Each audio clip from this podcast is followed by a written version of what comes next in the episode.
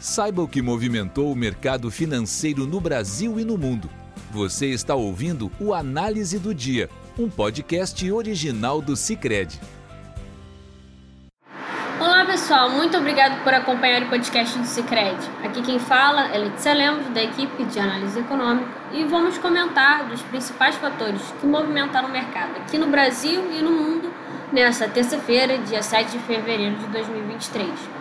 Os mercados acionários europeus fecharam mistos hoje. De um lado, os ganhos de grandes empresas impulsionaram os ganhos, de outro, dados que apontavam para um desempenho fraco da manufatura alemã pressionou a alta. Após a petrolífera britânica BP anunciar um plano de recompra de 2,75 bilhões de dólares em ações e um lucro recorde de 27,7 bilhões de dólares em 2022, as ações da empresa saltaram. A maioria das empresas que compõem o índice de Londres, o FTSE 100, são empresas de energia e do setor bancário. Tais setores são beneficiados por uma taxa de juros elevada e com a perspectiva é de continuidade do aperto monetário. Na Inglaterra, na zona do euro e nos Estados Unidos, o movimento de hoje, de alta de 0,36%, já reflete esse pensamento do investidor de propensão ao risco.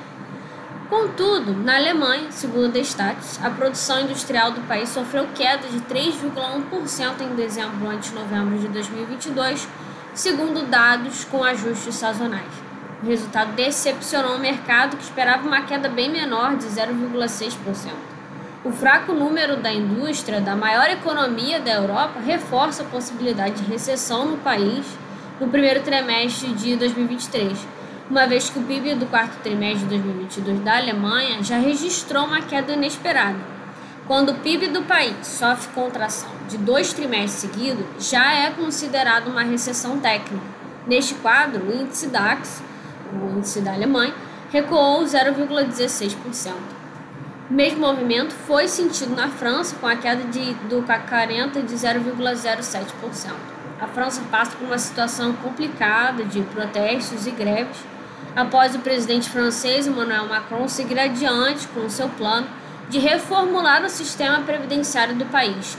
O esforço de Macron em tornar a economia da França mais competitiva é a partir de uma reforma previdenciária, tendo como uma das medidas aumentar a idade de aposentadoria de 62 para 64 anos em 2030. Na França, a idade da, de aposentadoria é menor do que a maioria dos outros países europeus. Os italianos podem parar de trabalhar aos 67 anos, enquanto os trabalhadores do Reino Unido se aposentam aos 66. O governo, porém, sofre forte oposição de sindicatos e legisladores, bem como uma onda de protestos e greves. O movimento causou interrupção de serviços de energia, petróleo, transporte e gás no país. Neste contexto, o índice pan-europeu estoque 600 exibiu um leve aumento de 0,23%. O mercado americano acompanha o evento do Clube Econômico em Washington, que teve participação do presidente do Banco Central dos Estados Unidos. O discurso do presidente do Federal Reserve, Jerome Powell, foi em linha com a coletiva de imprensa que aconteceu depois do comunicado do FMC de reafirmar que o processo de desinflação está nos estádios iniciais porém reiterou que o trabalho contra a inflação do Fed ainda não terminou. O mercado deve avaliar o discurso do presidente para ajustar as apostas em relação aos Fed Funds, como é conhecida a taxa básica de juros no país. Por sua vez, no mercado de renda variável, no momento de composição desse podcast, o índice Dow Jones opera em alta de 0,25%, o S&P 500 aumenta 0,58% e o Nasdaq avança 0,91%. Já os rendimentos dos Treasuries operavam em queda e até noite de, é, até noite de dois anos caía a 4,43%. No câmbio, o índice DXY, que mede o dólar ante uma cesta de moedas rivais, opera em baixa de 0,47%. E em três commodities, o petróleo amplia os ganhos de ontem, à medida que temores do lado da oferta continuam em meio às consequências de um forte terremoto na Turquia no momento de composição desse podcast, o barril de petróleo tipo Brent para abril subia 1,35%. No Brasil, a avaliação da ata do Banco Central foi o principal destaque do dia. No comunicado, a maioria do mercado entendeu que o Banco Central estaria se encaminhando para um cenário de juros mais restritivo. Contudo, a ata do Copom trouxe um certo alívio nessa perspectiva. Embora a ata do Copom tenha mantido o tom conservador do comunicado, indicando uma Selic elevada por mais tempo, o Banco Central ressaltou que o pacote fiscal pela Fazenda pode ajudar no combate à inflação. De fato, até, até mesmo o ministro Fernando Haddad, o ministro da Fazenda, considerou a ata, entre aspas, mais amigável do que o comunicado.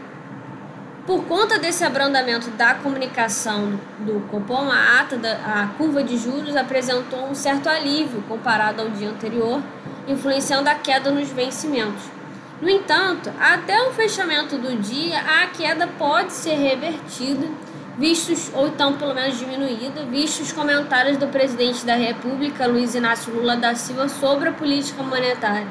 Lula voltou a afirmar que o presidente do Banco Central, Roberto Campos, Neto tem uma responsabilidade com o país e com o Conselho Monetário Nacional de apresentar explicações sobre a sua condução de política monetária. O presidente também colocou em pauta a autonomia do Banco Central.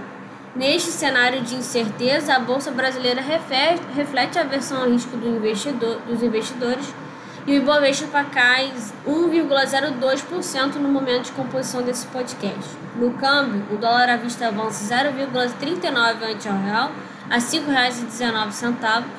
Já na curva de juros, o DI para, dois, para janeiro de 2024 caía para 13,67% de 13,80% no ajuste de ontem. O DI para janeiro de 2025 cedia para 13,09% de 13,22%. E para janeiro de 2027 recuava para 13,5%, 13,05% de 13,08% no ajuste anterior. Por hoje é isso, agradeço a companhia de vocês e nos vemos amanhã. Você ouviu o Análise do Dia, um podcast original do Cicred. Até a próxima!